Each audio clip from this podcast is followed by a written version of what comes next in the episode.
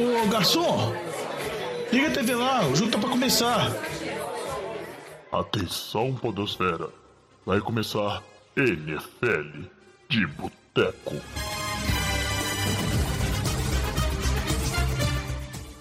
Bem-vindos a mais um NFL de Boteco, seu podcast preferido sobre futebol americano. Estamos aqui, primeiro programa do ano de 2022. Esperamos que todos tenham tido uma boa virada e o Boteco começando de, é, de mesa cheia aqui, né? Lotado com Diogão Coelhão. Fala, Diogão. Fala, jovem. Fiquei até preocupado com você. O boteco tá cheio. Dia, dia, dia, dia, dia. Tamo aqui. Tamo aqui Meus pra amigos. ver, NFL. Temos aqui também Vitor Oliveira. E aí, Vitinho? Tá feliz, né? Eu tô feliz, agora passou a preocupação. Tá tudo bem. 2022 Bom. começou bem. Bom demais. Outro cara aí que apareceu e apareceu só pra me gorar, que eu tenho certeza, é Antônio Lamba. Fala, Lambinha, tá tranquilo? Fala, João. Tô tranquilo. Sei que não tá tranquilo. Já achando que o 49 não vai classificar mais pro playoffs, hein? Tá, tá na mão do 49 João. É. O 49 tá na frente, tem a vantagem. Falar. Chama que veio, Marreco, vai entregar, tá tranquilo. E fechando a mesa hoje, faz tempo que a gente não tem cinco integrantes do Boteco gravando juntos. Alex Reis, e aí, Alex? Fala aí, Juvenil. Tamo aí, né, velho? Estamos sempre presentes, mas só no background. Hoje eu resolvi falar um pouquinho. Afinal de contas, fui campeão da minha liga de fantasy. Chupa o mundo. É, e com a ajuda dos nossos especialistas aí, que não venceram nenhuma das ligas oficiais aqui do NFL de Boteco, a gente faz, faz com os ouvintes, mas chegaram longe e os ouvintes tiveram a nossa Depende, ajuda, nem então... todo mundo chegou longe, né? Eu tenho que é ficar é quieto aqui. O, o Lamba foi uma lástima. Foi uma vergonha, né? Mas, mas isso aqui, aí. jovem, mas Fala, tivemos um participante do NFL de Boteco que venceu uma liga. A Mari foi bicampeã e participou de um programa nosso. Então é a gente verdade. pode dizer que a gente então, teve um representante. E na outra liga, o Júlio, que foi campeão, ganhou a final de mim. Então, esses foram Você os. fala que ela participou do programa só pra gente não passar muita vergonha, né? Falar que alguém do programa ganhou, né? Claramente, é importante, né? Vamos classificar ela como, falar, né? como parte integrante do podcast agora, né? Pra gente passar menos vergonha nas análises. Mais que a gente é boa. A, a, participação da Mari foi muito boa, o programa que participou. A gente tá precisando chamar ela de volta. Vou te falar que o Amari, de vez em quando, tá valendo bastante aqui para agregar para o NFL de Boteco e recebemos até mensagem para o pessoal elogiando a participação dela. Mas aí fica o parabéns para a Mari, bicampeã aí, né, esse ano já com experiência, mandando muito bem, e o Júlio que venceram. Tivemos também ouvintes nossos que sempre mandaram mensagem, tirando perguntas, né, que não estavam participando das ligas, mas que foram bem e tivemos assim perguntas sobre escalação para final das ligas de fantasy, então esperamos que vocês tenham vencido também mande mensagem ali no, nas redes sociais para a gente saber se vocês ganharam ou não. E aí já vou pedir o Diogão, como é que faz aí, Diogão, para mandar mensagem para a gente, falando como é que foi, se gostou dos conselhos, se deu certo, se foi campeão da própria liga e qualquer coisa mais. É, pode procurar nas redes sociais, sempre arroba NFL de Boteco, Boteco com U, que é o jeito que a gente brinca que é o certo escrever, que é o jeito mineiro. Então pode olhar lá no Twitter, Instagram, no Facebook. Pode mandar um e-mail para a gente também no nfldeboteco.gmail.com e manda sua mensagem, fala o que você está achando da temporada, que quais são suas expectativas para os playoffs. E caso você ainda jogue alguma liga de fantasy, que você está fazendo uma coisa muito errada, porque, como a gente já comentou anteriormente, as ligas geralmente têm que terminar uma semana antes da temporada regular, por conta da última semana, vários times pouparem atletas e ficar muito difícil escalar mas se sua liga ainda está cometendo esse erro, manda uma mensagem para a gente que essa semana não vai ter o Fantasy de Boteco, porque não faz muito sentido fazer previsões, já que 98% das ligas acabaram. Mas se você estiver ainda julgando, se ainda quiser algumas dicas, manda mensagem que a gente tenta responder e tenta ajudar na medida do possível. É isso aí, bacana demais, Jogão. Normalmente, nessa primeira semana do ano, a gente já estava anunciando aqui né, os vencedores do Survival, quem chegou no final não chegou, mas como a gente tem uma rodada a mais, esse programa vai ser para falar da situação né, de playoffs. Já temos várias equipes classificadas, mas ainda vagas em abertos, especificamente uma vaga de wildcard na NFC e duas vagas de wildcard que estão em aberto aí na AFC. Vamos falar da situação dos times classificados e aproveitar também né, no programa de hoje para falar de quem tem chance, quem não tem chance e o que, que a gente pode esperar dessa última rodada. Sobre o Survival, o Diogão continua vivo, então no final do programa a gente vai escutar lá o palpite dele. E ainda temos dois ouvintes vivos ali na liga ali, né? Um que é o Washington né, Redskins, que a gente não, não sabe quem é, mas esperamos ter um contato. E o outro é o Alan Ferreira, tá vivo também. Vamos ver se os dois conseguem passar dessa reta final. Se passarem os dois, a gente olha a regra de desempate, né? De quem teve mais vidas por mais tempo. Se for igualzinho, a gente parte para um desempate diferente que a gente costuma fazer nessas situações. Quem responder então, a mensagem é mais rápido. Lógico que não, Diogo. A gente faz é um desempate de palpites, né? Já tivemos um ano aí que foram quatro ouvintes empatados. Beleza, vamos então seguir o programa, mas antes de falar da situação dos playoffs, vamos fazer um giro de notícias que tivemos algumas coisas interessantes acontecendo na semana 17. Breaking News. E para começar o giro de notícias, eu quero saber quem aqui do Boteco quer falar mal do Antônio Brown. Porque quando a gente espera, né? Foi para Tampa, venceu o Super Bowl, parece que o cara vai dar uma quietada. Não, começou com aquele escândalo lá do documento falsificado de vacina, que o Luiz, em programas passados, queria até que o Antônio Brown fosse preso pela Polícia Federal dos Estados Unidos lá. E agora ele deu um show que ah, eu não entendi. Eu confesso que vi as imagens, não sei se saiu coisas explicando, não sei se ele se manifestou nas redes sociais. Como é que foi a situação do Antônio Brown aí? Pode falar, Laminha. É, até um, um, boato que saiu, assim, é totalmente inexplicável o que ele fez, assim como todas as outras coisas que ele já tinha feito no passado, né? Não é a primeira vez. Então nem, nem surpreende muito a gente.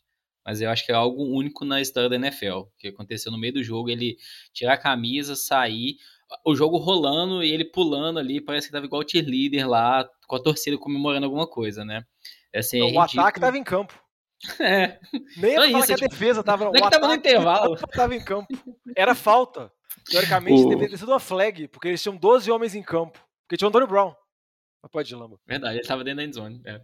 Não, assim, o, o único discussão que surgiu aí, que poderia gerar um pouco de dúvida, tá falando que ele surgiu uma declaração que ele estava machucado, que ele não se sentia em condições de jogo e que a comissão técnica estava forçando ele a jogar. Eu duvido muito que seja verdade. Provavelmente deve ser uma invenção no cabeça do Antônio Brown. Pode ter um pouco de verdade? Pode ter, cara. Mas nem de perto justifica o que ele fez. Então, em resumo, acho que a gente nunca mais vai ver ele na NFL. Acho que foi a gota d'água. É, tentar dar uma segunda chance aí pra ele. Segunda não, né? Sei lá qual chance. E assim, jogou tudo pro, pelo chão. Ainda tinha brincadeira, né? Tipo, ele tinha tudo pra ganhar um milhão de dólares nesse jogo, né? Se conseguisse lá mais, acho que seis, sete recepções, algumas jardas. Então, assim, ele tava muito perto de ganhar mais um milhão de dólares por alguns ganhos nesse jogo. E jogou tudo pelo alto, né? Assim como ele já jogou a carreira dele inteira. Então acho que nunca mais veremos Antônio Brown na NFL, para a felicidade de muitas pessoas, corretamente. Não, só para falar que eu também acho que a gente não vai ver o Antônio Brown, mas nunca duvide, né? Na NFL, o cara com talento sempre tem, o cara sempre ganha outras chances. Para o Antônio Brown, igual a gente já comentou, o Lamba já falou, foram várias outras chances. E o que é engraçado é as especulações que saem depois para tentar explicar o que aconteceu, né? Tem gente falando que o Antônio Brown, logo depois de ter feito aquilo, ele saiu de campo e ele já queria pedir um Uber, já chegou com um cara, ou chama um Uber que eu quero ir para o aeroporto tudo mais. E o cara teve que falar: não, mas você tem que pôr pelo menos uma camisa, que você não tem condição de sair assim. Aí ele passou no vestiário, colocou a roupa e já saiu embora. Quando o time terminou o jogo, o Antônio Brown não estava mais lá. Vamos ver, né? Eu acho que vai ser um desfalque importante para a Tampa. A gente tem que lembrar isso, apesar de toda a loucura dele, de todos os problemas extracampo dele. Ele é importante para o time e ele seria ainda mais importante por conta da lesão do Chris Godwin, que está fora da temporada. Então o time agora de Tampa fica mais dependente de Mike Evans, Gronkowski, dos outros recebedores que estão aparecendo, o Perryman, que nesse jogo ficou fora por Covid, mas vai ter um papel importante, o possível retorno do Fournette para os playoffs, e vamos ver como vai ser, né? Mas o Antônio Brown é é mais uma coisa dele e também destacar a coletiva que o Tom Brady deu depois do jogo, falando para ter um pouco de compaixão com o Antônio Brown, porque claramente tem alguma coisa de saúde mental. Ele só não é excêntrico porque o nível que as coisas já chegaram já mostra que o problema é, é mais grave. O Antônio Brown é muito maluco, né? Porque se ele saísse correndo pro vestiário e fosse embora, era alguma coisa, mas ele começou a tirar a roupa no meio de campo. Já pensou? Eu, quando chegou as notícias, a primeira coisa que eu pensei, no Antônio Brown, velho, ficou só de cueca ou se bobear, ficou pelado no meio do campo e foi embora, né? Porque não, não tinha base, assim. Depois fui ver, mas né, não dá para saber, né? É muita loucura, muita doideira. E provavelmente a gente não vai ver ele em equipe mais nenhuma, não. Vamos acompanhando a situação do, do, de Tampa, né? Mas tá aí, tá classificado, tem outras armas. Antônio Brown é assunto aí do passado, pelo menos a gente aqui no Boteco espera que seja para falar de assuntos assim do presente. Não sei se o Washington, né, o time genérico de futebol de Washington, lançou essas notícias nas redes porque agora estava matematicamente eliminado de fato, né? O Eagles vencendo sua partida está classificado para na vaga de wildcard, né? O Vitinho está aí feliz. Ou então um time tão desorganizado que nem sabia que a temporada acabava nessa semana ainda tinha 18 e já achou que tinha terminado a temporada regular para vir falar de questão de nome. E aí eu vou pedir o Vitinho para falar para a gente como é que tá essa situação aí. Vai continuar sendo um time genérico de futebol de Washington ou a gente já pode esperar um nome diferente para essa equipe aí que está tão no limbo, né? Desde que teve essa questão de remodelamento da franquia e tudo mais, mas parece que não sai do lugar. Ah, é difícil a gente saber qual vai ser o nome, né, Tigo? Ainda tem vários candidatos aí que oficialmente o time ainda não, não divulgou. O anúncio deve ser dia 2 de fevereiro. É, então o time soltou um teaser hoje, é, dia 4, é, explicando o processo um pouco da criação, colocando entrevistas de alguns grandes nomes da franquia, é, dando um, um, aperitivo ali de, do que será o uniforme. É, e deram uma certeza que Red Wolves, que era um dos grandes favoritos, um dos nomes mais pedidos pela, pela, pela torcida, é, não vai ser por questões de, de brand, né, por questões de patente, de nome, etc. Então, o lado jurídico da coisa apertou aí para o time de Washington, mas ainda os concorrentes ainda estão tão, tão aqueles da, da, última da última pesquisa, né, que eram oito. Então, tem o Red Hogs, é, Red Hogs, tem os Defenders, Armada, Presidents, Brigade, Commanders, e o futebol team, né? Agora, na terça também já saiu um, uma notícia é, que poderia ser os Groundhogs. É, então, parecendo um outro nome aí que não estava dentre os principais. Eu acho, achei estranho a, a notícia, vamos falar assim, o boato, porque não estava dentro dos, dos, nomes que o time mesmo tinha divulgado antes. É, no teaser, o pessoal já está fazendo aí uma, um, umas perguntas. Aparentemente, o logo que vazou aí no reflexo da janela ainda seria o W do time. Eu, assim, particularmente, tem um ponto que eu achei interessante, que eu, que eu percebi que é comum nos times de esporte americano, é que o nome dos times normalmente é um nome in, in, no plural, é, muito para conseguir identificar o indivíduo é, da organização, o jogador dentro daquele, daquele nome. Né? Então, você pode falar que um jogador ele é um patriota ou ele é um cowboy e, e isso de certa forma prejudicaria alguns nomes que tem aí no, no na disputa, né? Armada, Brigade, até Seria bem esquisito. É, imagina um time anunciando aí é, o cara ir lá no draft e agradecendo, né? Ah, eu tô tão feliz por virar um presidente, né? Não faz o menor sentido, né? Então, tem, tem alguns nomes que ficaram prejudicados, mas não elimina, né? Tem alguns times da NBA que não, não é um nome no plural, então é, não é uma, uma, obrigatoriedade. A grande torcida nossa, né, Tigo, é que não seja Washington Football Team, né? Porque é muito não, pelo amor de mim, Deus, não tem o menor sentido. Eu sou ah, um crítico ferrenho se, uma, uma, se, se esse nome genérico é, for mantido aí para a temporada que vem. Espero que não seja.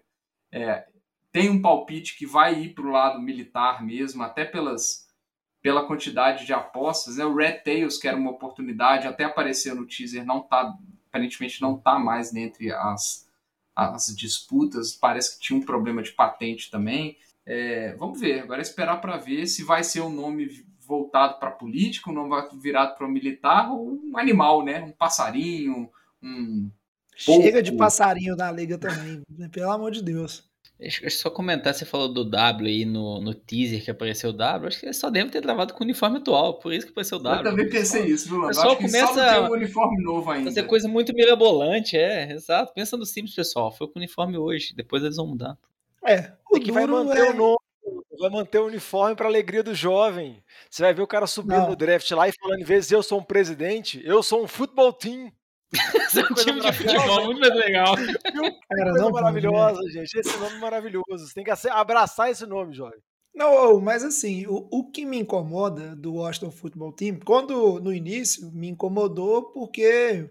Não, não é que me incomodou, falei assim, ah, é um nome provisório. Aí quando passou o primeiro ano e manteve, Aí já me incomodou pela falta de atitude, né? Em olhar e se arrumar um nome, né? E a marca do É time é igual uma coisa o tão, treinador tão interino, né, jovem? Não, não traz o oficial, né? Exatamente. Ruim.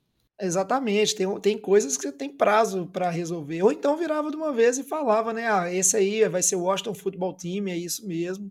E vai embora. Pô, dois anos para resolver um nome da uma equipe. É uma pena que vai acabar a piada, né? Não vamos poder chamar mais de time genérico de futebol de Washington. Mas é isso aí. Tomara que seja um nome legal e que seja uma logo legal. É um time bem tradicional, sim, que seja interessante e continue, né? A sua história aí pós essa mudança. Por falar agora de questões históricas, a gente já repetiu algumas vezes no programa a questão de ter uma semana a mais, né? Então, então temos. Quer falar alguma coisa, Vitinho? Eu só queria, já para não mudar do assunto de Washington, é, que aconteceu uma questão preocupante, na minha opinião, é, no jogo contra o Philadelphia, que, quem acompanhou o fim do jogo aí viu, é, durante a saída do Jalen Hurts para o vestiário, o, a torcida que fica ali, né, em volta do túnel ali para cumprimentar os jogadores e tal, um dos corri, o corrimão ali que segura a grade de proteção da arquibancada, né, caiu com a torcida, quase em cima do Jalen Hurts, inclusive, é, vários torcedores caíram no chão. É, acho que felizmente nenhum se machucou pela Tinha altura. um da- fotógrafo logo de baixo, Vitinho. Tinha um fotógrafo embaixo Não, que a galera não- caiu em não, assim, cima. Não se machucou gravemente, né? Que a gente É, conseguiu, gravemente, que gravemente. machucou, machucou. É, di- dizem, assim, tiveram vários torcedores criticando que não foi oferecida assistência médica, não foi perguntado o estado. A única preocupação do staff ali era para tirar o pessoal dali, para voltar eles para arquibancada, porque eles não poderiam estar ali. É, e a gente sabe, a gente já viu de episódios passados, né, que o FedEx Field, que é o estádio do, do time de Washington, é um estádio que está com muitos problemas. A gente já cansou de ver na, na, na internet fotos de vazamento de esgoto, de, de água, não sei se é água de chuva ou de esgoto, caindo na arquibancada.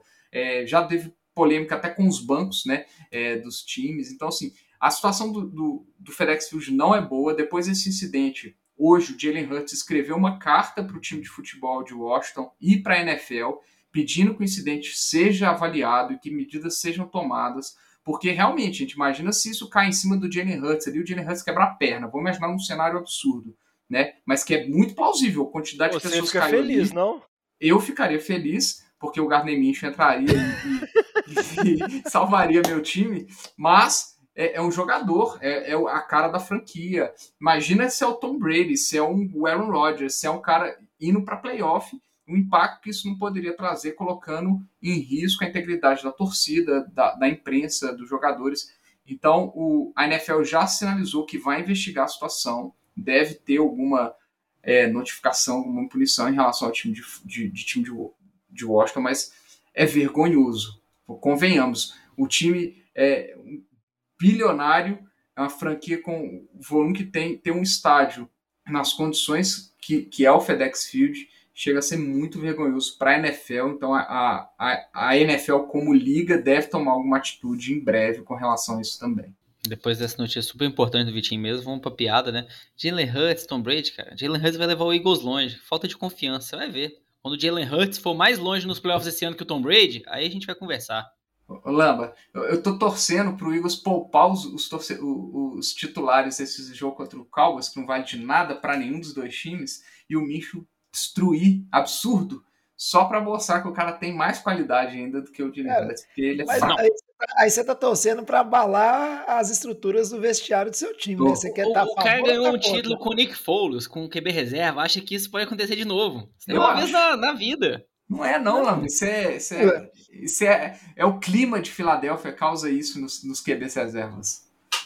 A gente vai falar da classificação da- do, do Eagles mais pra frente um pouquinho. Só pra fechar esse bloco, né, tava comentando aqui que a gente falou, ah, tem uma semana a mais, e uma coisa que já se discutia há mais tempo é que com essa semana a mais teríamos recordes de temporada regular sendo quebrados. A gente vê isso na NFL, né?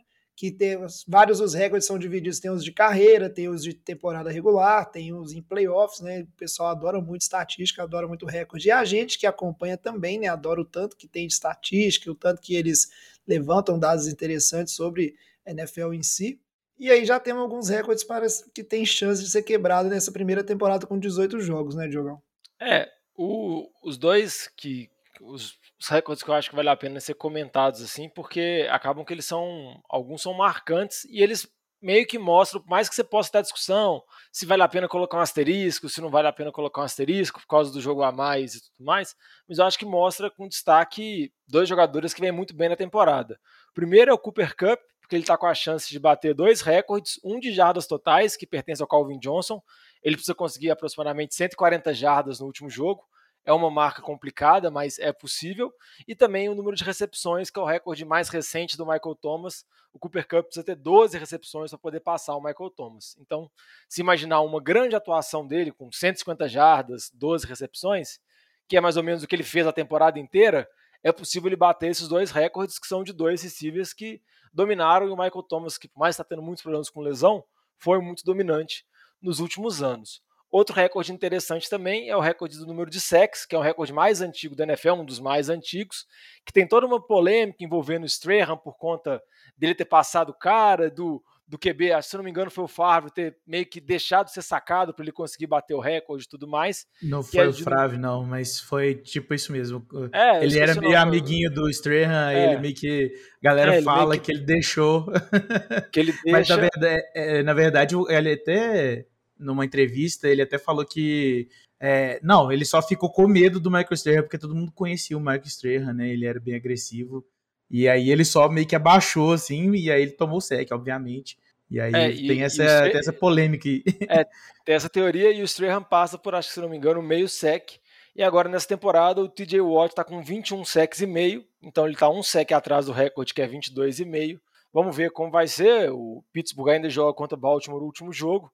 Perguntaram para o TJ Watt depois do jogo o que, que ele achava disso. Ele relativizou, falou que está com a cabeça focada do time tentar ainda chegar aos playoffs e tudo mais. E lembrou tanto ele o Cooper Cup desse fato deles terem uma semana a mais, deles terem a semana 18. Então é alguma coisa que a gente vai passar por esse período de transição ainda desses recordes sendo atualizados, porque boa parte deles vão ser quebrados agora que a temporada está com 17 jogos em vez de 16. E se a temporada for aumentando, igual o planejamento futuro dela de bater 18 jogos na temporada, esses números de recordes também só vão sendo quebrados um após o outro. O Diogão, engraçado foi que o DJ Watt ainda foi provocar ainda o irmão dele, porque parece que o DJ Watt passou das 20, dos 20 sacks duas temporadas, né? E aí ele ainda ficou zoando o irmão dele ainda nas redes sociais. Ah, ele é, pode zoar porque ele é, é grande também, né? Embora ele tá machucado. Mas isso aí, ó, quer queira, quer não, fala assim, ah, não preocupa, tem 18, mas para dois jogadores aí que estão concorrendo a prêmio de melhor jogador defensivo e melhor jogador ofensivo do ano, com certeza se quebra esse recorde aí, já crava e, e pode ser que leve embora, porque no fim das contas, além da popularidade do jogador, da campanha do time, números importam. Agora chega de notícia, vamos falar aqui um pouquinho da situação atual, né, de playoffs, classificação, o que, que a gente pode ficar de olho e esperar para essa semana 18, semana final, começando pela NFC. Ô Fábio Júnior, traz aquela porçãozinha de batata frita e uma cerveja gelada para nós. Como eu mencionei lá no início do programa, na NFC a gente só tem uma vaga de wildcard em aberto, o resto já está tudo ali mais ou menos garantido, esquematizado com alguns confrontos que ainda podem variar ou, ou, ou serem definidos ou não. Vamos antes falar da possibilidade, quem está concorrendo essa, essa vaga aí, essa vaga final, que o Lamba já zoou lá, né, que é Saints e 49ers que vão disputar. Vamos só passar a situação e a gente começa aqui por Green Bay, né? Green Bay que venceu o Vikings, era outro que estava com chance de wildcard aí, foi fora, foi tipo assim, uma, uma, um massacre em cima do, da equipe de Minnesota e garantiu uma coisa muito importante que é a bye week, né, que pode significar bastante coisa para para Green Bay nessa temporada e poder jogar em casa uma eventual final de conferência, que é onde eles foram eliminados na, nas últimas temporadas todas, né? Nas últimas duas temporadas chegaram na final de conferência fora de casa e acabaram perdendo, né? É, no caso da temporada passada eles perderam para a Tampa em casa, mesmo. Tampa conseguiu vencer lá no no Lambeau Field, mas eu acho que é uma vantagem bem considerável. Primeiro, que você fica uma semana descansando, isso é, você pula um jogo que você poderia fazer. Para Green Bay isso é importante porque tem notícias falando da condição de saúde do Aaron Rodgers, que esse final de temporada ele está meio baleado. Eu acho que muitas vezes é mais charme e ele tentando valorizar o passe mesmo do que realmente uma lesão que ele possa ter, mas também Mas tem a possibilidade com o de- jogo, ele joga melhor baleado do que saudável, né? Então, Ah, é verdade, né? É, Com mas uma isso é perna outra ruim, teoria. ele joga melhor, porque ele solta a bola mais rápido. É, mas, mas Não, o problema é e- no dedão, então eu não sei. Não, e eu aproveitei essa. Não sei se vocês viram naquele Monday Night, né? Que tá tendo o Eli Manning, o Peyton Manning. Aí o Eli Manning até zoou o Aaron Rodgers. Falou assim: pô, desde que você falou que você tem essa lesão aí no dedão, você lançou pra 25 touchdowns, zero interceptações. Sério, pode parar com isso, isso é fake, não sei o quê. Até fazendo piada, né? Então seguindo a linha do jovem. Não, é, seguindo além do jovem, até teve uma especulação se ele ia fazer uma cirurgia ou não na bye week que o time teve lá atrás, acabou não fazendo. Mas o que eu acho interessante também é a possibilidade de dois titulares voltarem. O Batiari, que não voltou ainda, é left tackle do time. A linha ofensiva do time vem jogando muito bem. Mas o Batiari é um dos melhores jogadores de linha ofensiva da NFL, então se voltar, ajuda muito. E outro é o Jair Alexander, cornerback, que é um dos melhores jogadores da secundária de Green Bay, que tá jogando bem, tá conseguindo, vamos dizer assim, suprir a saída dele, a- o desfalque dele, mas também é, pode ser um reforço importante. Então você considera que o jogo da semana que vem, Green Bay deve poupar os jogadores, que é contra Detroit, não vale nada. E depois, na outra semana, Green Bay tá de bye. Então você tem duas semanas para recuperar esses jogadores, e eu acho que é muito importante. Outro ponto também que eu acho que vale a pena comentar rapidinho é que, numa temporada que teve muitos altos e baixos, principalmente QBs, o Aaron Rodgers está terminando muito bem a temporada, igual o Lama comentou, né? Tá com 25 TDs, zero interceptações, ele tá com mais de. vai bater mais de 4 mil jardas, tá muito próximo de 4 mil jardas, é o melhor rating da NFL, então ele é um dos favoritos para ser BMVP, e é o que tudo indica, a possibilidade de ele retornar para mais temporadas de Green Bay é maior do que na temporada passada. Essa novela, esses boatos estão mais frios agora, tá mais de boa. O Rodgers não está dando tantas entrevistas polêmicas, está falando que vai resolver muito rápido o que vai acontecer. Ele ainda tem contrato com o Green Bay, mas o mais provável, se fosse para apostar agora, pelos jornalistas, pelos repórteres que cobrem o time, é que o time vá fazer uma estruturação de contrato, prorrogar o contrato dele um pouco mais, aumentar o contrato dele, para ele permanecer por Green Bay pro restante da carreira dele. Eles têm que draftar o receiver na primeira rodada. Só isso. Ano que vem. Isso aí, é e isso provavelmente aí. eles vão dar a tag no, no Devant Adams. Isso aí, Diogão, dele tá caladinho agora, eu acho que não vale muita coisa, porque normalmente ele começa a dar show e, e dar chilique com as decisões que Green Bay toma durante a off-season e durante o draft. Enquanto tá na temporada lá, ele até que é um cara bem, bem focado, faz o jogo dele e tudo mais, né? Igual o Antônio Brown, que o time tá perdendo e ele fica lá dando chilique, não. Então vamos ver o que Green Bay vai fazer aí, né? Acho que não só reestruturação, vai ter que ter outras contrapartidas. Um time que agora está na segunda colocação, né? A bye week está resolvida, mas é a situação mais delicada é o Los Angeles Rams que está hoje líder, né? Candidato a título da NFC Oeste, mas ainda tem chance de perder esse título, eu acho, se não me engano. O que é ruim para mim, né? Já que o 49ers é, eles são marreco, mas eles vão dar a vida porque não vai querer perder o título dessa divisão de jeito nenhum, né, Vitinho? É, não vão. Tem, tem chance deles perder esse título para Arizona ainda, obviamente. É, então, assim, vai ser jogo duro, não só pelo, é, pelo mando, de, principalmente pelo mando de campo no wildcard, né? Porque eles classificariam como wildcard, mas também pela, pelo eventual mando de campo nos, nas próximas sequências até o, o Championship, né? Pode, inclusive, se o, se o time de Green Bay foi eliminado no meio do caminho, jogar o, o, o jogo principal no, no o, a final de conferência no SoFi Stadium. Então, é, a gente fala que às vezes o time vai poupar, mas obviamente qual maior a seed ainda é melhor, né? É difícil um time que está na briga por seed, a menos que a seed dele já seja cravada, por exemplo, Dallas. Dallas só uma combinação muito esquisita de resultados para Dallas não ficar em quarto na, na seed 4. É bem complicado Dallas não ficar na seed 4. Então, eu acredito que é bem possível que Dallas poupe os principais jogadores também. Agora, o, o Rams não. O Rams é a disputa direta com, com Arizona para disputar quem ganha a divisão e quem, e quem fica no, no wildcard, que já joga o, o, jogo de wildcard fora de casa, né? Então, é, vai vir com tudo. Vai ser um jogo dificílimo para o 49ers. O Tigo é super confiante, confiante aí com o, o marreco do Chama que veio mas vai ser um jogo complicado. E o jogo do Saints está mais fácil, viu? Contra o, contra o time de Atlanta. Então vai ser o. O Rams pressão vai, no 49ers. A pressão, a pressão vai ser, vai ser interessante. Agora, do 49ers é, é, é interessante a gente destacar aí é, como o, o, Matthew Stafford não está vindo bem em termos de turnovers, principalmente em termos de pick six, liderando a NFL em pick six. A gente falou isso desde aquele jogo contra o Tennessee, que ele jogou dois pick six no início do jogo e o jogo desandou totalmente para o Rams. É, o volume de turnovers está vindo alto, é, mas a defesa tem segurado, né? É, agora, pelo lado positivo, o Adel está se encaixando bem nesse time, né? Tá, tá com uma marca interessantíssima de 5 TDs em 7 jogos pelo, pelo, pelos Rams.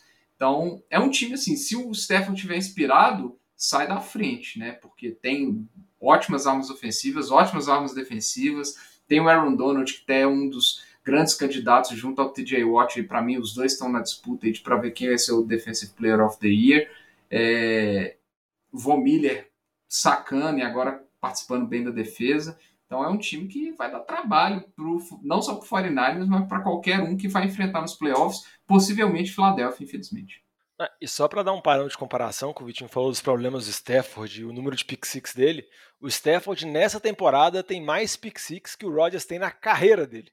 E olha que o Rodgers tem uma carreira já bem extensa, então só para mostrar que realmente o número é muito absurdo, tanto que o Stafford está tendo agora, quanto que o Rodgers tem baixo, mas é um problema grave porque muitas vezes a gente viu jogos anteriores de Los Angeles, tirando essa sequência agora de vitórias deles, que o Stafford teve pick six ou teve uma sequência de turnover, o jogo desandou completamente e não conseguiu voltar.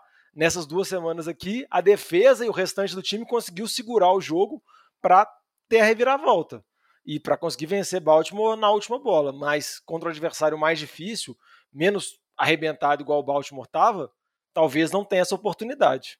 Mas o Stafford o Lamba já dizia desde o ranking dele, né, Lamba? Já pode jogar toalha. Foi errado o Rams ter pegado, né?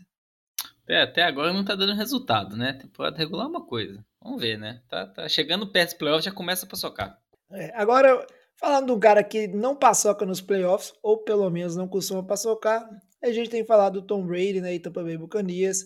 Lógico, não foi aquele amasso que todo mundo esperava que seria essa temporada depois da gente ter, ter né, começo de temporada, temporada passada, o time se encontrando. Acho que nem chegou a vencer a divisão, né? Ainda tinha o Drew Brees aí, e quem venceu essa divisão foi o Saints. Agora sem o Saints, todo mundo esperava que ia dominar, mas ainda tá bom, né? 12 e 4, ter essa, essa terceira posição aí bem garantida, que lembrando né, que a primeira rodada de wildcard são os três primeiros contra, os três primeiros, na verdade, né? 2, 3 e 4 contra 5, 6 e 7.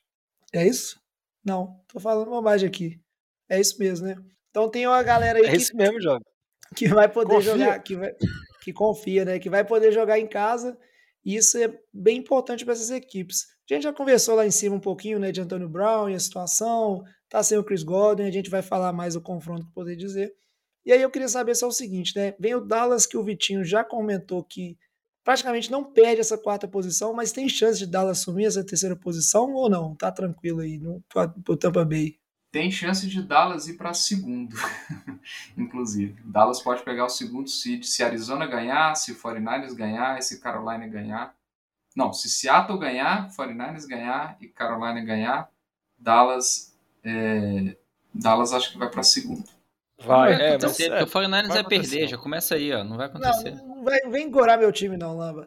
Agora, por falar em Dallas, a gente fala de um time que já comentamos que está disputando aí, né, ainda a liderança, né, o título da NFC Oeste, que é o Arizona Cardinals. Os dois times se enfrentaram essa semana. O Cardinals, depois de vindo uma sequência de derrotas aí, conseguiu ganhar dos Cowboys. O jogo foi apertado, 25 a 22.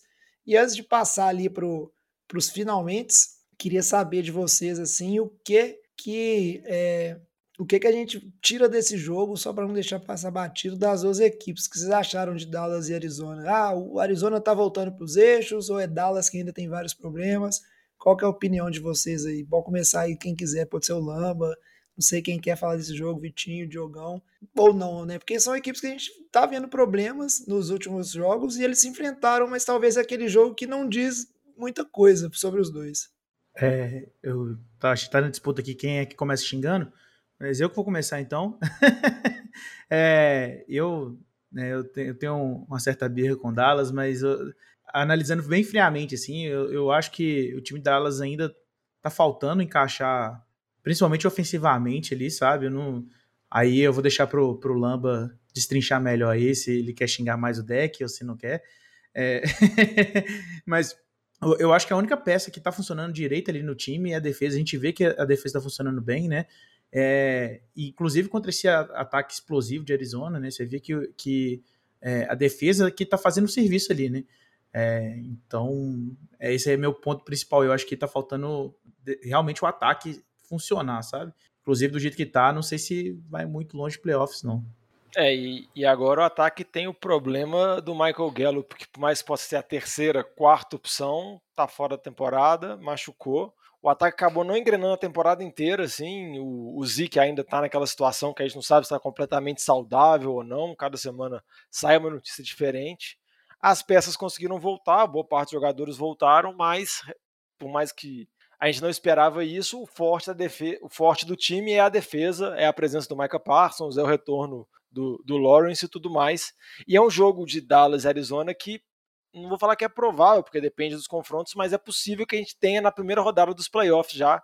Caso, por exemplo, Los Angeles vença São Francisco, esse confronto deve ser e vai acontecer de novo no estádio de Dallas, onde que tem o Kyler Murray tem uma estatística engraçada que até hoje ele não perdeu lá. Ele tem oito vitórias, nenhuma derrota, contando o período dele de escola, faculdade tudo mais. Pode parecer uma coisa muito maluca, mas ele jogando jogos colegiais, estaduais, a final era lá, então ele conseguiu títulos lá, ele venceu o jogo lá também, jogando por time pelo, pelo universitário, e as duas vezes que ele foi lá com o Arizona, conseguiu duas vitórias. Eu acho que essa vitória ela é muito importante para Arizona, porque eu até tinha comentado nos programas anteriores, tinha falado com o jovem e tudo mais. A Arizona estava ficando com uma imagem muito ruim. E isso pegava muito no Cliff Kingsbury de sempre começar bem a temporada e ter uma queda no final. Isso aconteceu na segunda temporada, estava acontecendo agora de novo. Ano passado tinha justificativa, na temporada passada, perdão, tinha justificativa da lesão do Murray. Nessa temporada você pode falar sobre a lesão do Andre Hopkins, o James Conner também está ficando fora. Mas eu acho que ia terminar uma temporada de maneira decepcionante. Vencendo agora e podendo fazer um barulho nos playoffs, eu acho que consegue limpar um pouco a barra, porque a expectativa que foi criada com o time de Arizona acabou sendo grande pela boa temporada que ela fez, né? Se pegar pelo menos o, a primeira metade. Mas vamos ver como vai ser, né? Como que vai ser esse enquadramento, mas é bem possível que a gente veja esse jogo de novo na primeira rodada dos playoffs. É, não, só comentar rápido do time de Dallas, eu acho que assim, é um, é um time que está muito inconstante em algum. Tanto ofensivamente, às vezes, como defensivamente também.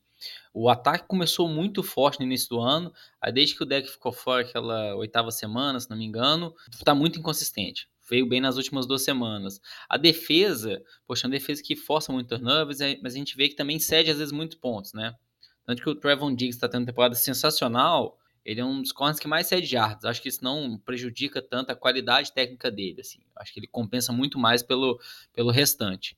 Mas você vê que é um, é um time que pode chegar no primeiro jogo e perder feio, às vezes, um jogo, e ir embora para os playoffs, ou pode ir no Super Bowl. Acho que é o time talvez mais inconstante aí, seja o mais difícil da gente adivinhar o que, que ele vai conseguir nesses playoffs. Acho que por conta desse comportamento dos dois lados da bola. É, a gente vai esperar os confrontos para analisar melhor a situação. E aí, só para fechar a NFC, na sequência, hoje a gente teria 49ers e Eagles com 9-7 cada um. Tem o, o Saints aí que está 8-8, mas tem chance. O Eagles está garantido porque nos critérios de desempate, se ficar todo mundo 9-7 aí no fim das contas, ele entraria de qualquer jeito. E sobrou esse dilema, né? Por que não tinha que ser 49ers e New Orleans Saints com essa última vaguinha? E eu vou deixar o Lama explica pra gente como é que pode funcionar aí, quais são as chances de cada time se classificar nessa rodada e por que o Saints não vai aos playoffs. Não, acho que eu não vou nem entrar naquela discussão de empate, que isso é bem provável. Em resumo, é 49ers ganhou, 49ers vai. 49ers perdeu, o Saints vai. Porque eu acho que o Saints vai ganhar do Atlanta Falcons. Dificilmente Mas aí você acabou de gorar ah, e, e o São Francisco tá Por acaso o Saints perder, né? Divisão, rivalidade, divisão. É, exato. Mas, não, mas a Atlanta em geral é pato do Saints. Cara. O, Saints consegue ganhar bem da divisão. O problema é quando vai para fora da divisão, aí não sei o problema. Mas eu acho que o Saints não vai ter dificuldade para ganhar, não, do Falcons. O time está muito confuso ali. É, e assim, de verdade, de, de, longe, todos os times têm chance de playoffs, que a gente já falou aqui, quando falou da conferência, o time do Saints é o pior de todos. Eu, eu sei que é o pior. Porque o ataque é não é inconsistente igual o Dallas. É, é um ataque ruim, cara. Assim, não dá para você confiar. James Winston não deu certo. Tem Hill não é um ataque dinâmico. Então, assim, qual que é a chance desse time ir um pouco longe nos playoffs, chegar nos playoffs? É a defesa, assim, jogar no nível absurdo. E que veio jogando muito bem, jogou muito bem essa semana. Então, assim, vai depender totalmente da defesa. E vai depender ali do ataque Taysom Hill, Camara correrem bem, Porque para quem que você vai passar a bola, cara? Não tem recebedor. O problema do, do time do Saints é isso, está muito unidimensional com o Camara. Michael Thomas fora da temporada não tem outra peça. Então acho que ficou um ataque muito limitado, não apenas na posição de quarterback, mas também nas outras peças. Isso prejudica muito o time aí. Então assim, torço para ir, mas já sem expectativa. Mas vai Ô, ir, não, sim, mas- Fernandes não vai.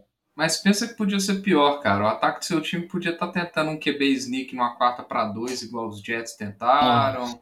Então, assim, podia ser pior. Tem coisa Tem- pior. Seu- o seu técnico, ele sabe fazer boas chamadas, não tem problema de comunicação com o QB. Pelo menos isso, cara. Pensa assim. Pelo menos a, comunica a, a comissão técnica é boa, né? E o, o head coach é muito bom. Tem futuro. E aí, Mas por falar aí, em jovem, ataque, não.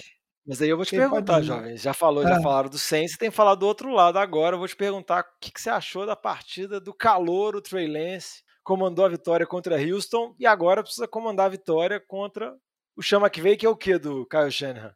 marreco. Mas é- ele é aí que tá. Ele não é marreco do Jimmy G. O Chamé que veio, ele é marreco do Kyle Shanahan. Porque normalmente o 49ers deita, mas é porque funciona tudo. Entra o jogo corrido inteiro, entra o jogo aéreo inteiro. Não sei o que, que ele arruma o Shanahan lá, que ele come o, o McVay com farofa, se janta ele. Mas assim, vamos acompanhar essa partida sobre, só eu comentar isso, né? Teve essa questão do Jimmy G tá lesionado, ainda não se sabe se ele volta para a semana 18. E o voltar tem, vai ter toda essa dúvida, tipo, ele volta em, pode voltar, mas volta em condições de jogar bem e ganhar o jogo, ou ele volta para ser uma limitação, mais o que ele já é quando ele tá saudável, né? Que a gente tem que observar. E o Trey Lance fez o ok, cara, porque o importante para um calouro é não prejudicar. E aí, dentro do que, do que ele apresentou no jogo e do que ele jogou, ele não prejudicou o time, não colocou o time numa situação de ter chance de perder para Houston, e ajudou o time a, a, sair com essa vitória, que era muito importante. Mas aí de Saints e 49ers, o Saints tem esse ataque horroroso, mas o 49ers acho que se for para os playoffs assim, a não ser que pegue o Rams, que é marreco, não vai fazer grandes coisas não, porque o time está com vários problemas, mas a gente vai acompanhando. Agora chega de falar de, de NFC e vamos partir aqui para falar um pouquinho da situação da NFC, que aí o buraco já é mais embaixo, a confusão já é pior e não se tem certeza de quase nada. Esse assunto é bom, hein? Merece mais uma cerveja. E aí eu vou falar que é uma tristeza, né? A gente aqui falamos mal do Chiefs a temporada inteira para ter essa ascensão maravilhosa, eles subirem até no Power Ranking e virar seed 1, parecia que ser mais o mesmo. E quando você pensa que não, a gente está indo para a última rodada com o Tennessee Titans 11-5 com essa seed 1 e o Chiefs colado com 11-5 também, que vai ser uma, uma coisa interessante assim, né? Tem, o Titans pode garantir mas o Chiefs ainda não, não perdeu essa chance e vai tentar correr atrás dessa, dessa bye week aí, que é importante. O que, vocês acham dessa situação? Considerando que o Titans joga contra, contra o Houston, a situação é bem favorável para o time de Tennessee. Né? É, teve uma vitória esmagadora contra Miami para bater nos palpites do Lamba com toda força e vontade possível. É, foi uma surra, mostrou que o time de Miami estava batendo só em, em cachorro morto. É... Exato, e bateu no Saints, né? Pra você ver. E bateu no Saints, tá cachorro morto. É, mas foi uma, uma vitória muito interessante e é uma, uma, uma bye week de extrema importância para esse time de Tennessee. Vão lutar com tudo contra os Texans porque é mais uma, uma semana para a recuperação do Derrick Henry. O jogo terrestre é bom, o Donta Forma está correndo muito bem, o Hillard teve um TD essa semana contra Miami, mas nenhum deles é o Derrick Henry. É assim, não é, nem dá para comparar. Ter o Derrick Henry num divisional round é uma grande vantagem, além de, obviamente, jogar em casa. É, é um aspecto importantíssimo aí que, que o, o time de Tennessee é, pode levar de vantagem e deu sorte aí com a vitória mais do que empolgante do meu queridíssimo Cincinnati Bengals. Ah, que emoção contra esse time jogão, Chiefs, jogão. Né?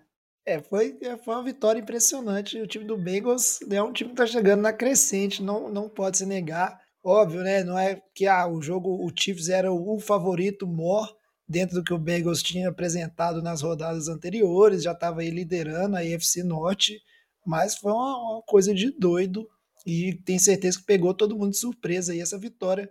Um jogo tão bom que poderia muito bem ser o NFL de Boteco da semana se fosse ter nesse programa aí.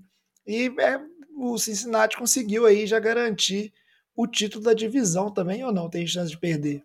Não, Cincinnati Garantido, já, Cincinnati já venceu a divisão e ainda tem chance de ser a seed 1. Óbvio que aí precisa de uma combinação maluca de resultados, precisa que Tennessee perca, precisa de Kansas City também perder, mas eu acho que Cincinnati conseguiu o mais importante, que é vencer a divisão, classificar para os playoffs, mostrou todo o potencial que esse ataque pode ter, que o Vitinho ficou comentando, que a gente brinca dos Baby Bengals, porque são todos jogadores abaixo de 25 anos, Joe Burrow, Mixon, Chase e T. Higgins, E mostrou pra todo mundo, né, Diogão, que tava certo quando draftou o Jamar Chase ao invés do Oelão lá no draft, porque todo mundo criticou, criticou, criticou, mas o cara tá aí destruindo, a sintonia tá funcionando.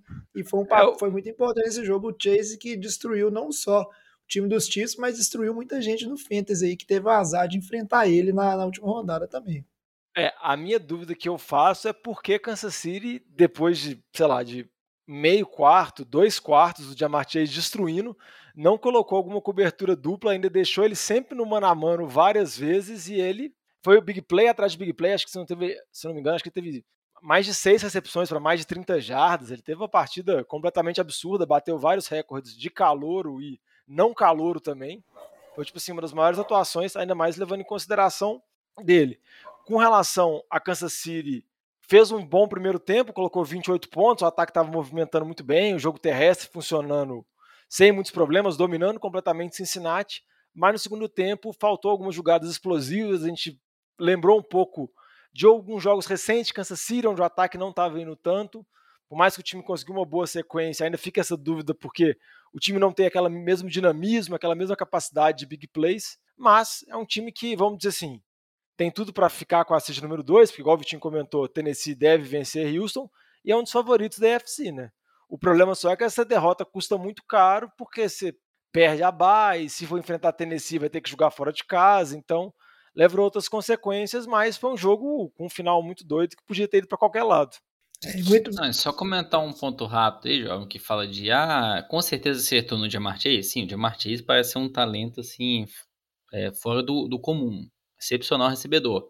Mas o Joe Burrow é o quarterback mais sacado da NFL esse ano. Então, assim, Isso não pegar falar. um offensive tackle, ok, tem uma ótima arma ali. Assim como ele já tinha o T. Higgins, tem o Tyler Boyd, que são boas opções. O Joe Mixon é um bom running back recebendo a bola. Então, assim, beleza. O Joe Burrow no final do jogo ele machucou. Não foi por causa do, do sec necessariamente, mas tem histórico de lesão no ano passado. Então, ao mesmo tempo pode parecer ter sido a escolha certa, se o Joe Burrow machuca em um sec, que poderia não ter acontecido se tivesse um teco, e aí? Você perde seu QB, acabou o time, né? Jamar Chase Ele foi- carrega o time nas costas. Ele foi o primeiro QB a tomar 50 sacks na temporada, por conta do... E ele nem chegou na semana 18.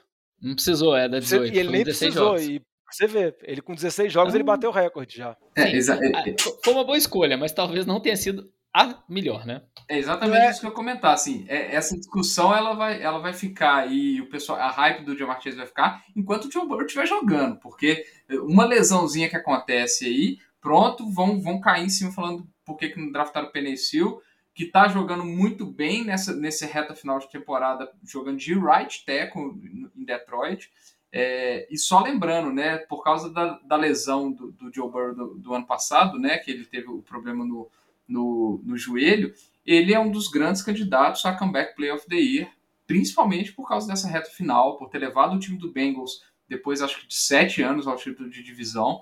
É, e era um time que não era dado como nem de perto um dos favoritos a, a vencer essa divisão. Talvez era o maior candidato a ser o último da divisão. Né? Então, pela temporada, pelo desempenho, é um dos grandes candidatos a, a comeback play. Muito bem. Aí a gente passou esse início, já falamos, Tennessee tem grandes chances de manter o seed 1 porque o confronto é fácil, o Vitinho falou. Chiefs também tem seu joguinho aí para jogar e vencer. O Bengals vai enfrentar o eliminado Browns e o Browns que temporada excelente, né? Depois de chegar nos playoffs pela primeira vez, ser eliminado pelos Steelers que não estão enganando ninguém. O pessoal tava ali só para torcer, só para ovacionar o Big Ben que deve se aposentar ou não. Vamos falar disso num programa futuro. E aí seguimos aqui com duas equipes que é Buffalo Bills, New England Patriots. Os dois venceram no critério de empate, né? Os dois estão 2-10, mas Bills está na frente. E sobre essas duas equipes a gente não pode deixar de falar que é aquela questão, né? Depois do confronto direto já está confirmado, o Bills, dado as condições climáticas certas, é um time melhor ou ainda não? Não dá para saber quem deveria de fato ser o, o rei dessa AFC Leste. O que, que vocês acham disso? Para mim, o time do Bills é melhor. É, defensivamente, não é um time ruim. É, a defesa do Patriots, sem dúvida, está mais completa. A aquisição do Matt Judon está ajudando bastante. Mas quando a gente olha ofensivamente, não tem comparação. É assim, pô, o Mac Jones está na temporada boa, está na temporada consistente. É o time do Patriots, o foco no ataque é correr com a bola.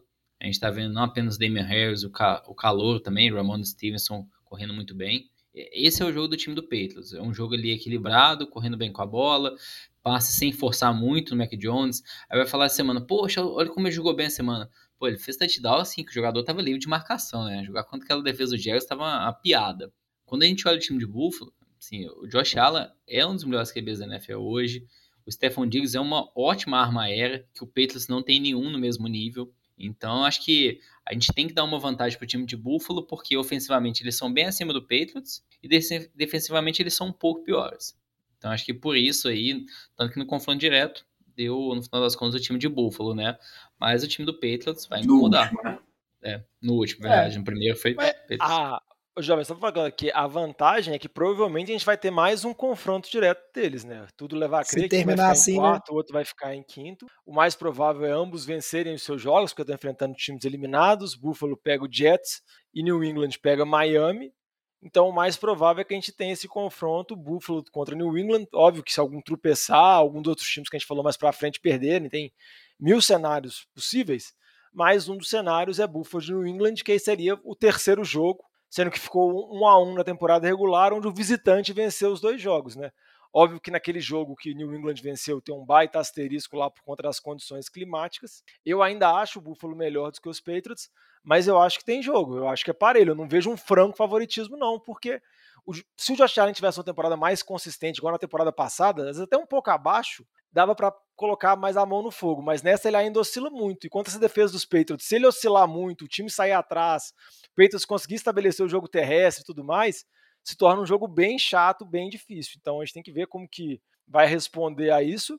E só para também, igual o Lama já comentou, só para destacar a temporada do Mac Jones, que dos QBs foi a melhor disparado. Óbvio que você pode falar muito por conta de situação, que a dele está numa situação mais confortável do que dos outros, mas dele que era o calor o menos cotado, era o patinho feio, tudo mais, assim, ele acabou tendo a temporada mais constante. Não quer dizer que ele vai ser o melhor dessa classe ou nada do tipo. Só para falar que na temporada 2021 ele foi o melhor QB, embora o melhor calor ofensivo provavelmente vai ser o Jamar Chase. Essa discussão que eu ia perguntar, vocês acham que já está sacramentado que vai ser o Jamar Chase? Você acha que Acho o Mac depois Jones do último tá jogo, Vitinho, Acho que depois do último jogo ele Porque impacta o Jamar muito. Chase ele teve uma sequência antes desses muito ruim. dois jogos muito ruim, né? É. E o Mac Jones é QB, né? E o Mac Jones é QB de um time que tá indo é, para os playoffs, né? Mas, mas, eu acho que o último, esses últimos último jogo do Jamar Chase e os números que ele pegou no total, no montante, eu acho que chama muita atenção. Se olha a temporada do Mac Jones, fala, uma temporada muito boa, 20 TDs, 12 interceptações. Em termos de número, não são nada que brilha, assim. É mais a porque ele é constante, o aproveitamento de passes. Eu, eu apostaria no Jamar Chase. Eu concordo, eu acho que assim, se o Mac Jones tivesse ganhado a divisão, aí talvez ele ganharia, né? E o Bengals ganhou a divisão, então acho que talvez pode pesar um pouquinho também, né? É, a gente vai acompanhando como é que vai desenrolar esses prêmios mais para frente um pouquinho. Bom, ele ainda Agora, pode pra... ganhar a divisão, né? Mas ok. Agora para falar desse finalzinho da FC, a gente já comentou no no programa, né, no início do programa, que ao contrário da NFC ainda tem duas vagas em aberto. Os classificados hoje seriam Indianapolis Colts e o Los Angeles Chargers, e muito dessas duas vagas ainda estarem abertas se deve ao Colts que entregou a paçoca essa semana, perdeu para o Las Vegas Raiders, que subiu para 9-7 também. Então são os três times 9-7. Se o Colts tivesse ganhado aí, já teria garantido sua vaga e não, não foi o que aconteceu. Terminando com o Pittsburgh Steelers, que está 8-7-1, e Baltimore Ravens, que está 8-8. Mas aí a gente já começa a entrar num critério, nos critérios de desempate mais malucos. E aí eu queria saber, assim, de maneira geral, né, como é que está essa questão de classificação de vocês. E já aproveitando, falando assim, que ah, quem tem um confronto mais tranquilo e que vocês acham que vai classificar, para a gente fechar a FC e fechar o programa de hoje também. Ô, jovem, de maneira bem simples, o Colts tem que dar um tiro na própria cabeça para não passar, porque na última semana ele enfrenta o Jaguars. E o time do Jaguars está morto. Mas eles não vencem falar- o Jaguars desde, Desde 2014. 2014, lá, tudo bem, blá blá tipo tá. Não, não tem como, Vitinho. Tipo assim, se o Colts realmente chegar na semana 18, perder para Jacksonville, pro Jacksonville que a gente viu ainda contra os Patriots agora e recente, Não, é. aí realmente é que não merece pros playoffs. Pode, podia não vencer desde 1500 lá, que eu acho que mesmo assim não dá, entendeu? Então, Não, eu você acho vai que... até apostar nos Colts, né, jogando Survival. Não, eu não é aposto possível. porque eu já usei o Colts. Então, eu minha, minha aposta tem outro time também que tem uma condição bem interessante de vitórias, mas daqui a, pra- daqui a pouco eu falo. Mas eu acho que em Indianápolis a situação é essa: o time precisa vencer para ir para os playoffs. Se perder, tem ainda chance de ir, mas eu acho que a NFL aí dá uma carimbada e fala tá fora. Porque você perde para Jaguars, para Jacksonville, realmente você não, Não, merece. E eu vou torcer pro Chargers e Vegas empatarem proporcionalmente. Exatamente, que Que aí os dois vai classificam. ser. É, é o Sunday Night Football, é o último jogo da semana. Na semana, na última semana eles não tem jogo segunda-feira. O último jogo é Chargers e Vegas, que acaba sendo um mini jogo de playoff, porque quem vencer está classificado de maneira 98% de certeza que vai chegar a esse cenário. Ao menos que o Colts perca e entre outras coisas malucas. O time de Vegas, que é tipo um, um morto-vivo ambulante, aí já descartou várias vezes ele ao longo da temporada, mas ele teme não desistir.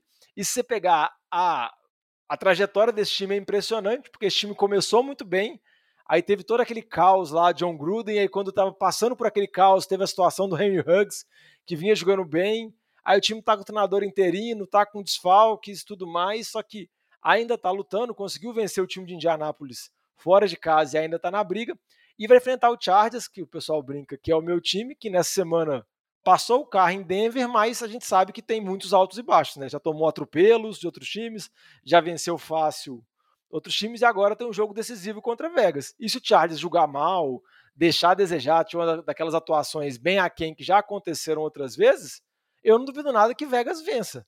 O Derek Carr vem numa temporada boa, uma temporada constante, Josh Jacobs está lá, Hunter Renfro está jogando muito bem, então eu acho que Chargers é favorito, mas não pode entregar a rapadura, não. Se der, se der bobeira, o time de Vegas vai para os playoffs e a gente vai ter que ver esse time de Vegas que.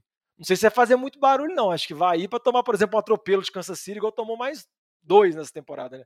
Vai tomar o terceiro. É, a questão toda aí é que vai ser um cenário interessante, porque se o Colts perder por um desastre, é, as possibilidades de classificação mudam, total, mudam bastante, ficam bem flexíveis. Aí Steelers pode classificar é, vencendo, Baltimore basicamente pode ter vencendo. chance se tiver Baltimore se tem vencendo. chance. É, o, o Raiders pode classificar perdendo. Então, Isso. assim, muita coisa pode acontecer se o Colts é, se o Colts perder. O Colts ganhando, aí vira um jogo de playoffs mesmo. Aí quem ganhar está classificado, basicamente. É, então, assim, vai ser, o- vai ser o jogo mais empolgante, por isso que vai ser o Sunday Night. É, mas eu concordo com o Diogão. Eu acho que Chargers é mais time. A gente comentou isso na temporada passada. Acho que é um time que pode dar mais emoção para os playoffs. Igual eu queria o Bengals classificando, porque eu acho que o Bengals é um time que dá mais emoção do que Browns, do que Baltimore. É, Eu queria muito ver o Bengals classificando. Eu acho que Chargers é a mesma coisa, mas eu acho que vai ser um jogo duríssimo, da mesma forma que o Raiders colocou, fez um jogo duríssimo contra os Colts, que era favorito. É, acho que tudo pode acontecer. Só para complementar o que você falou, Vitinho, pensando assim no futuro e projetando, o mais provável é Tennessee ficar com a seed número 1 e Kansas City ficar com a seed número 2. Com Kansas City como 2, ela pega quem classificar desses. E se a gente olhar, o time dos Chargers deu muito mais trabalho para Kansas City na temporada do que o time de Vegas. Teve um jogo recente que foi um jogo de quinta-feira, que por pouco o Chargers não vence, que foi aquele jogo que o Brandon Staley tentou não sei quantas quartas descidas, não conseguiu converter, foi tipo ultra agressivo e Kansas City vence- conseguiu vencer no final. O Se- de se Vegas o é Raiders- exatamente o se- contrário. Se o Raiders Tá ganhar, o Colts pega Kansas City. Ah, é verdade. Se o time do, do Raiders. Se o Vencer, Colts ele- vencer aí- e o Raiders vencer, o Colts É. pega Kansas City. Porque o É, Raiders é- tem a preferência em relação ao Colts na seed. Ah, é, é, mas como- resumo, espera a semana que vem pra você saber o que vai acontecer. pra saber como É, vai ser os tá playoffs. É, eu, Mas eu não queria, eu não vai- queria a Raiders Kansas classificação- City. A classificação vai ser basicamente o jogo do domingo à noite. É isso que importa, porque o Colts, igual o Diogão falou, não vai perder para os Jaguars. É, ia ser surreal isso acontecer. Se você Pra tá ver, vendo ser Survivor, eliminado. pode apostar no Colts, tá? Não, Não, vai não, se, você- se você for pensar nesse cenário, você teria que pensar numa atuação tipo, desastrosa do Carson Wentz, o tipo Jonathan Taylor sendo atropelado por um caminhão antes do jogo. aconteceu um absurdo, tipo, sei lá. Isso não vai acontecer. Esse jogo, né, Diogão, pode botar só a bola na mão do Jonathan Taylor e deixar ele jogar. Não precisa botar mais ninguém pra jogar lá. Bota a, linha e o Jonathan Taylor correndo, tá bom. É, mas esse- ele todo, vai acabar machucando. Economiza os meninos pros playoffs. Não, mas, mas esse, que você falou, Chalé, esse é meio que o plano de jogo do time de Indianápolis na segunda metade da temporada. Não muda muito, não. Mas é isso aí, como vocês bem falaram, é, vai ser bem difícil dar uma coisa diferente do que Colts e aí o vencedor dessa partida. Para fechar a FC, né? Só a gente já destacou que pode ter sido o último jogo do Big Ben. Se ele se aposentar de fato, a gente volta a falar disso. Destacar também Baltimore como uma decepção. Ah, teve várias lesões, prejudicou, mas ninguém esperava em Baltimore ficar fora dos playoffs, né? Com esse desempenho horroroso. E pedir desculpa para os torcedores do Miami Dolphins pelo Lamba ter empolgado vocês e vocês terem ficado felizes e achado que tinha chance de se classificar. Recebemos mensagem lá da galera animada. Então aí foi o Foi, Lamba. foi quase, foi quase. Foi legal ter uma esperança. Mas isso. foi- É, Eu torci. mas é, Não, o Tem- pior tem é ter a esperança. de que o time é bom. Porque o time, o ataque de- do Dolphins é muito ruim. A linha ofensiva é horrível, os running backs são ruins. Fora o Jalen Waddle, os receivers não são bons. É isso que, que eu fico dó do torcedor do Dolphins, sinceramente. Você tá me lembrando do time do Saints. Mas é, é isso aí. Mas você tem que ser clubista um pouco, ter esperança, mas pra galera que já tinha desistido, peço perdão em nome do Lamba aí por ter deixado vocês empolgados novamente, né? Mas foi uma temporada bacana, vamos ver como é que vai ser a temporada que vem. Agora, só para fechar o programa de hoje, vamos pro bloco aqui para encerrar, principalmente, né, escutar o último palpite do Diogão no Survival. Ô, galera, nós estamos fechando a cozinha. Vocês vão querer mais alguma coisa? Nós não vamos ficar aqui destacando jogos na rodada, porque a gente já falou de vários confrontos ao longo do programa, importante, né? Só frisando que tem lá o Sunday Night, tá, vai estar valendo vaga direta, importante. 49ers e Rams também, que pode estar valendo vaga ali, e tem como ser um jogo bom e importante. Mas é perder, jovem. Para de falar Não, desse jogo. Aceita. Mas assim, aproveita para ver. Tem jogo sábado, dois jogos no sábado, não se esqueçam. E aí, semana que vem, a gente já volta, já focado na rodada de wildcard. O que, que a gente acha dos jogos, mais em clima de preview do que de ficar revendo né, a rodada em si. Vamos lá, Diogão. Você escolheu o Patriots, passou tranquilo depois de perder du- duas vidas pro Lions. E eu quero saber se você vai ser colhudo, já que perdeu duas vidas pro Lions, e vai, vai, vai apostar contra o Lions nessa última rodada ou não? Você vai na tranquilidade porque você tá com medinho do Lions. Não, primeiro eu não vou apostar porque é Lions e Green Bay, eu já apostei em Green Bay. Então, não tem como. E segundo, porque eu também nem sei qual time Green Bay vai pôr em campo também, né? Porque eu não sei as condições. Um time que eu não apostei ainda e que eu fico até feliz ao ver que eu não tinha utilizado, e é a seed número 1 um da AFC, é um time que a gente não repara, mas está na luta, é Tennessee. Tennessee precisa vencer de Houston para garantir essa seed número 1, um, garantir a bye week. Então, essa é a minha aposta, Tennessee Titans contra Houston. Porque eu acho que Tennessee tem que vencer. Já que eu não posso apostar em Indianápolis, igual o Vitinho comentou, que seria uma belíssima aposta contra os Jaguars, eu vou em Tennessee. Não é possível que eles vão perder a seed 1, eles têm que ser muito incompetentes. Vamos ver, Diogão. Se perder, aí a culpa é sua, você que gorou. Vamos, acompanhar É. Eu vou daí. ver só essa semana Houston ativando Deshaun Watson, só de zoeira. Fica aí, fica aí registrado, então, o palpite do Diogão. Os dois ouvintes que ainda estão vivos lá no Survival, não esqueçam de fazer seus palpites pra gente fechar essa temporada bem bacana. A gente vai ficando por aqui no programa de hoje, né? Só pedir pro Diogão falar pra gente como é que o pessoal pode fazer para mandar um recado, acompanhar nas redes sociais, quais são as mídias aí, Diogão? Pode mandar tanto no Facebook, Twitter, Instagram, sempre NFL de Boteco, Boteco com U. Pode mandar e-mail pra gente também no, no nfldeboteco.gmail.com. Então manda sua mensagem, manda seus palpites. Você acha que vai New Orleans? Você acha que vai São Francisco?